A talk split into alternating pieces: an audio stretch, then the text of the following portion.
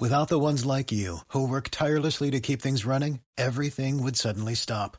Hospitals, factories, schools, and power plants, they all depend on you. No matter the weather, emergency, or time of day, you're the ones who get it done. At Granger, we're here for you with professional grade industrial supplies. Count on real time product availability and fast delivery. Call clickgranger.com or just stop by. Granger for the ones who get it done.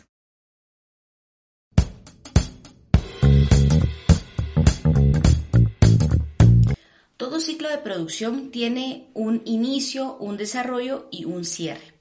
Para el proceso de producción de recursos multimedia vamos a explorar el modelo eh, de Nuria Vallejo, que es un modelo muy sencillo que se basa en tres fases de producción.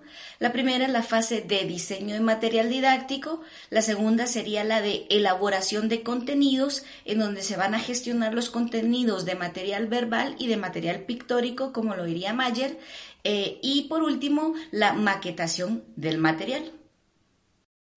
Al diseño de material didáctico, Vallejo lo define como la determinación de contenidos.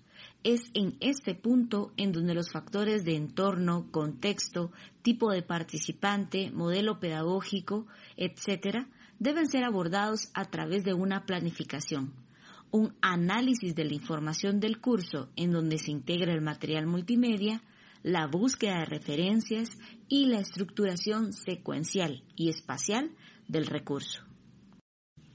En la fase de elaboración de contenidos se realiza la magia.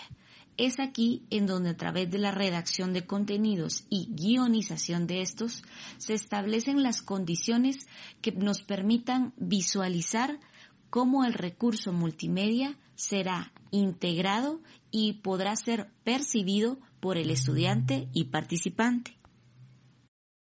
Para la redacción de contenido es importante comprender que en pantalla tenemos un proceso de lectura del 25% más lento que en físico, por lo que el modelo establece que hay que distribuir el texto en párrafos sintetizados y con ideas claras. Hay que introducir además ejemplos que conecte fácilmente al estudiante con la idea se debe resaltar las ideas claves y definiciones usando recuadros. Hay que introducir viñetas o alertas para reforzar ideas o conceptos previos. Además, se debe incluir ejercicios y aspectos lúdicos para mayor asimilación de los contenidos. Y por último, es necesario emplear gráficas e iconos representativos para aumentar la intención del mensaje al estudiante. En la guionización de contenidos se pueden redactar guiones o relatos del evento multimedia que reflejen todos los elementos que van a aparecer en el recurso.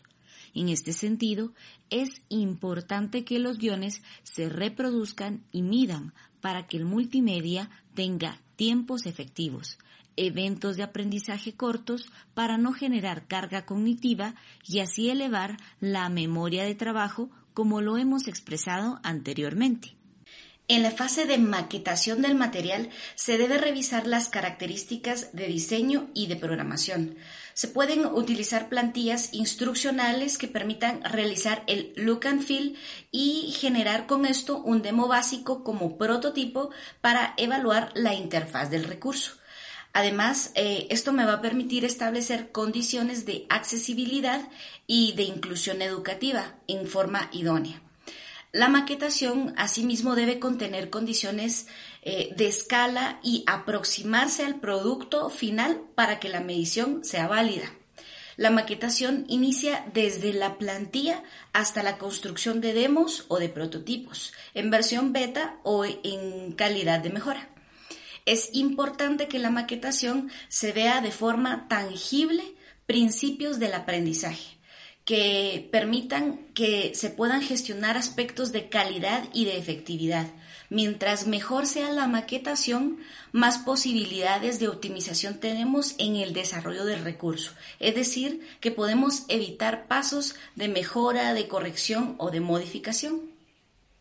Para que este modelo converja con el pensamiento de diseño, necesita una última fase que sería el testeo, a partir de la maquetación o prototipado para poder establecer mejoras o correcciones antes de dejar que el recurso multimedia se integre al proceso de implementación dentro del diseño instruccional.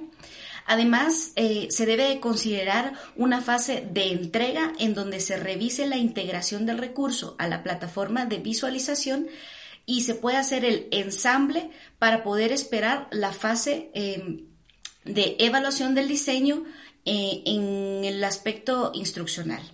Además, es importante poder obtener un feedback después de la implementación y evaluación para iniciar el ciclo nuevamente de mejora continua o actualización del recurso.